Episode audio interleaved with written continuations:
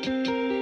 La crisis del 2001 es imborrable para quienes la vivimos siendo adolescentes. No digo que la hayamos sufrido directamente, pero efectos colaterales tuvimos, de seguro. Creo que las personas adultas no esperaban semejante golpe al bolsillo, más allá de todos los aprietes que vivimos históricamente en Argentina. Yo recuerdo que no miraba TV, solo escuchaba música, sin embargo era imposible no estar al tanto de la situación y tensión que se vivía, en parte porque las personas adultas del momento te lo transmitían con con cara de incertidumbre, probablemente con la misma cara que tengo yo ahora de adulto para con mis hijos en relación a la pandemia 2020.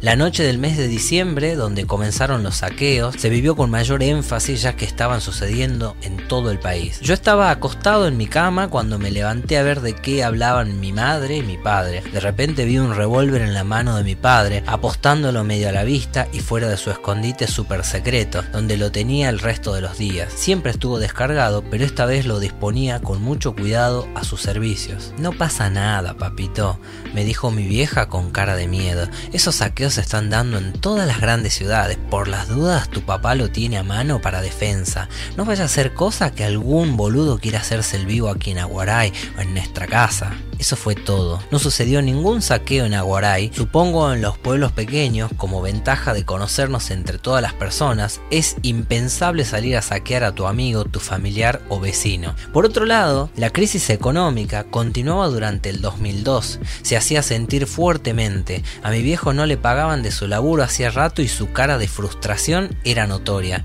Además, había estado acostumbrado a ser empleado de IPF y de repente, de la noche a la mañana, los desvincularon. Lo desheredaron de la promesa estatal y el sueño de una nación construida entre todas las personas. Así que entiendo su malestar.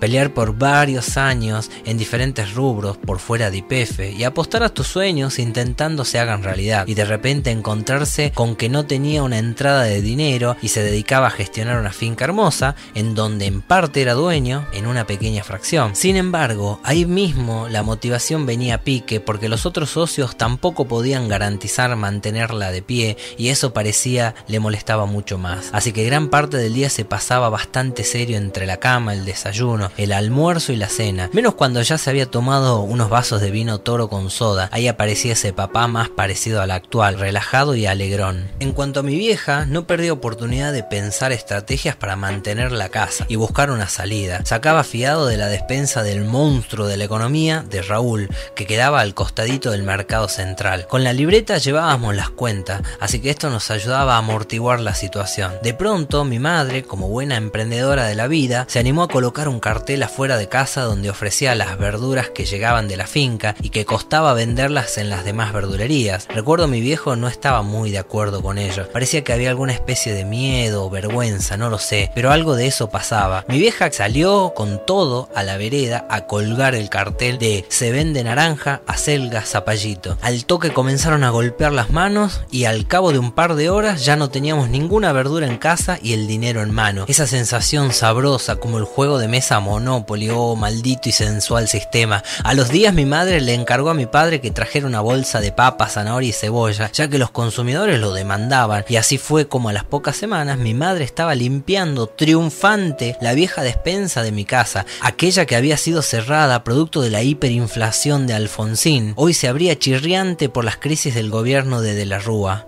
Qué genial metáfora. El mismo partido político te cerraba y te abría la persiana a gusto. Pero eso a mi vieja le importaba muy poco, más allá de declararse radical, a ella le interesaba hacer el negocio para su familia. Y no es ninguna quedada, tenía ideas maravillosas al respecto. Al principio se abrió la persiana más pequeña donde las personas debían esperar desde afuera, debajo de una planta de níspero. Con la creciente venta organizamos un poco más el lugar y abrió la persiana mayor para que las personas ingresaran y vieran el producto, tocaran las verduras a gusto y sea más cómodo sentarse a esperar hasta que termines de cargar los 100 gramos de zanahoria, cuarto de cebolla y medio de papa para los compradores más ajustados que sobrevivían con la sopita diaria. Mi madre no le temía a nada y era súper paciente con los consumidores Me dejaba poner música durante las tardes y saquear la repisa de cigarrillos marca Mil o Rodeo que llegaban del país vecino. Mi padre continuaba con la finca, pero esta vez con una tranquilidad notoria. Su cara había cambiado considerablemente y hasta hacía algunas bromas de llevarse lo recaudado del día. Esa crisis se había convertido en una hermosa experiencia para mí como adolescente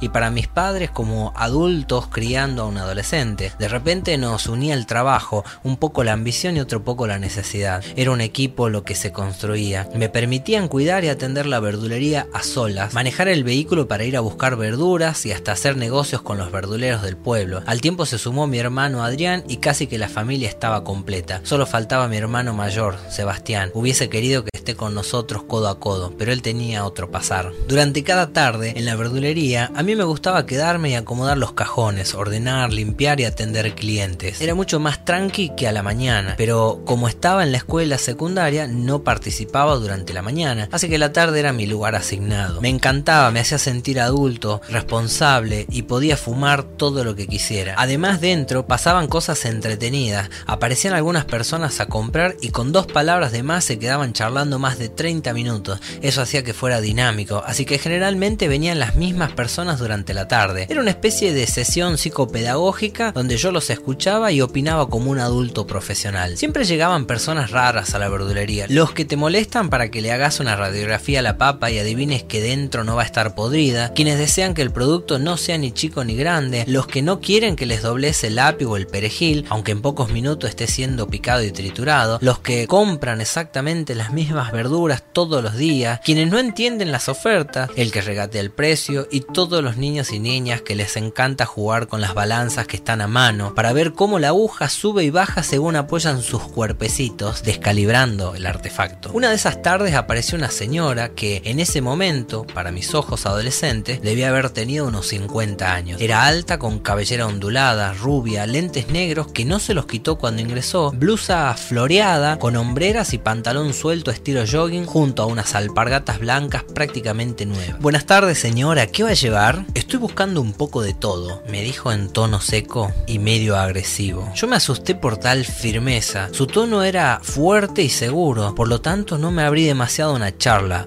Algo en ella me incomodaba. Dame un kilo de papa y una docena de naranja, pibe. Con la palabra pibe, noté que quizás no era del pueblo, ya que nosotros utilizamos changuito para los varones o el chinita para las mujeres, pero no me animé a preguntar de dónde era y esas cosas que solía hacer con los demás clientes. ¿Qué más va a llevar? Le consulté de inmediato antes de escoger el tipo de bolsa, para saber si era mucho o poco lo que compraría y por ende utilizar la bolsa grande o chica y no gastar en vano. Vive, comídame fuego y dame un paquete de cigarros. Ya medio desconfiado, fui hasta el mostrador, eché llave al cajoncito donde guardábamos el dinero, me guardé la llave en el bolsillo y le llevé el fuego. Le acerqué el encendedor y ella puso el cigarrillo en su boca. ¿No me lo vas a prender? Yo no sabía qué decir. Atiné a girar la rueda del encendedor y por suerte prendió en el primer chispazo. Realmente estaba nervioso. Mi vieja aún estaba levantándose de la siesta y faltaba tiempo para que ingresara. Por ende, no podía ir a buscarla para que me ayudara con la señora misteriosa, a quien no podía ver a sus ojos y leer sus intenciones. ¿Qué más va a llevar? Volví a preguntar en tono seco. Déjame pensar. Se hizo un silencio. Ella seguía inmóvil mirando hacia el frente, hacia donde estaba yo, pero no podía saberlo por sus lentes oscuros. ¿Puedo elegir yo la verdura? Preguntó la señora misteriosa.